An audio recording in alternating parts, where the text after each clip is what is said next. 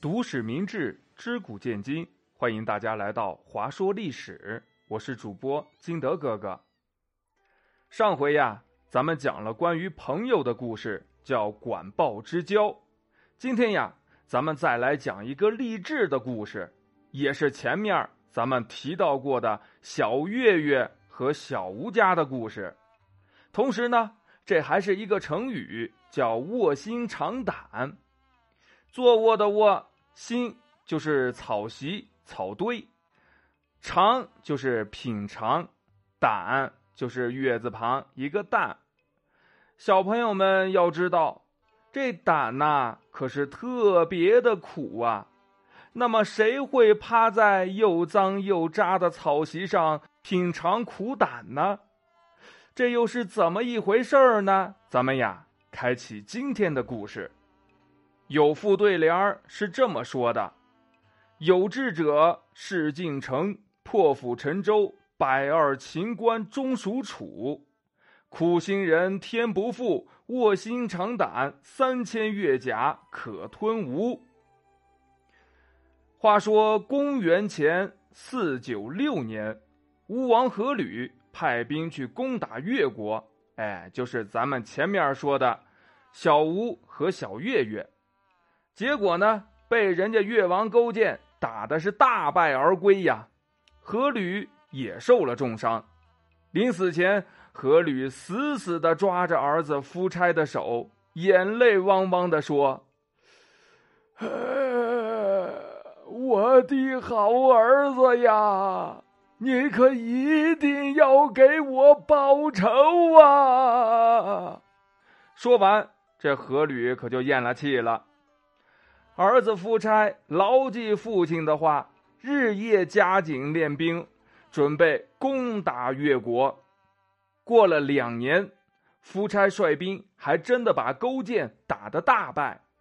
勾践被包围了，无路可走了，怎么办呢？哎，自杀吧！这时候，谋臣文仲赶紧劝住了他：“大王住手！您现在可不能死啊！”咱们还有希望呢。勾践他其实也不是真的想死，只是实在想不到怎么去突破包围了，一着急才这么做的。勾践就问他：“文仲大人，难道您是有什么办法了吗？”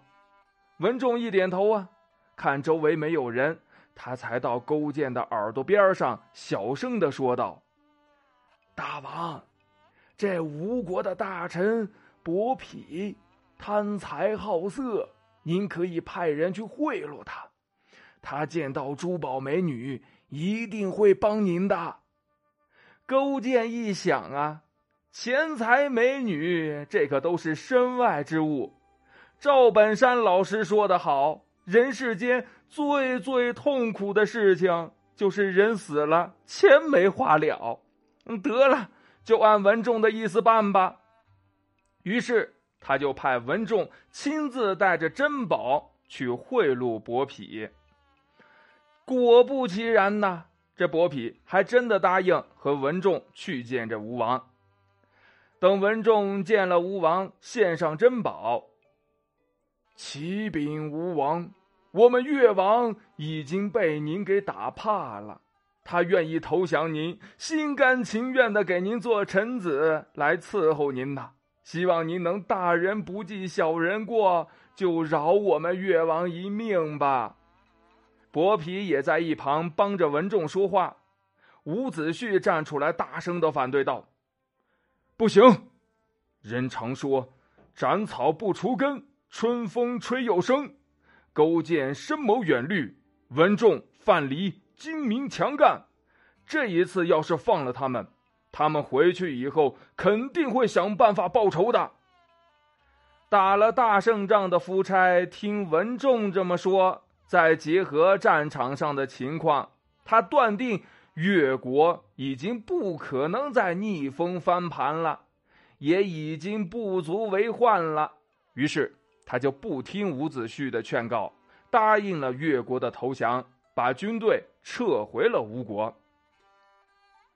吴国撤兵之后，勾践带着妻子和大夫范蠡到吴国伺候吴王，什么洗衣擦地啦，放牛喂羊啦，哎，什么脏活累活，勾践都抢着干。终于，他赢得了吴王的信任和喜欢。又过了三年，他们才被夫差释放回国。勾践回国以后，他立志发愤图强，一定要报仇啊！他怕自己贪图舒适的生活，消磨了报仇的志气，晚上睡觉也不睡床了，就在地上铺一张草席，也不枕枕头，枕着什么石头啊、兵器呀，反正是怎么难受怎么来。他还在房子里挂上了一只苦胆。每天早上起来以后，就尝尝这苦胆。他呀，还要求士兵每天见到他，问他一个问题：什么问题呢？大王，您忘了三年前的耻辱了吗？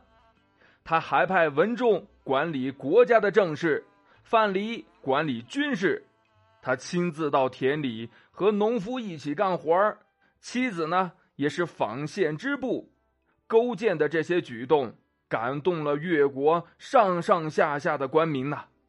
经过十年的艰苦奋斗，越国终于兵精粮足，转弱为强。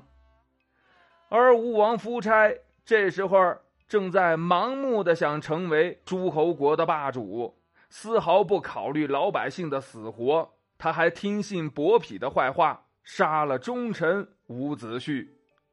虽然夫差最后确实成为了诸侯国们的霸主，但是这时候的吴国表面上是非常的强大，实际上已经是在走下坡路了。到了公元前四八二年，夫差亲自带领大军北上，与晋国争夺诸侯盟主。越王勾践趁吴国精兵在外，突然袭击。一举打败吴兵，杀了太子友。夫差听到这个消息后，急忙带兵回国，并派人向勾践求和。勾践也想啊，这一下子肯定也灭不了吴国，他就同意了。到了公元前四七八年，勾践第二次亲自带兵攻打吴国。这时的吴国已经是强弩之末。根本抵挡不住越国军队的强势攻击呀，屡战屡败。到了最后，夫差又派人向勾践求和，范蠡坚决主张要灭掉吴国。夫差见求和不成，才后悔没有听伍子胥的忠告，非常的羞愧。怎么办呢？得了吧，我也没脸活着了。于是他就拔剑自杀了。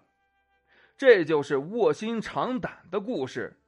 成语“卧薪尝胆”是形容一个人忍辱负重、发愤图强，最终苦尽甘来。好了，本期节目就到这里，感谢您的收听。喜欢本栏目的话，欢迎您的点赞、评论和转发。同时呢，我的新专辑《金德哥哥讲三国》每天都在更新哟，希望小朋友们多多的关注，谢谢大家，我们下期节目再见，拜拜。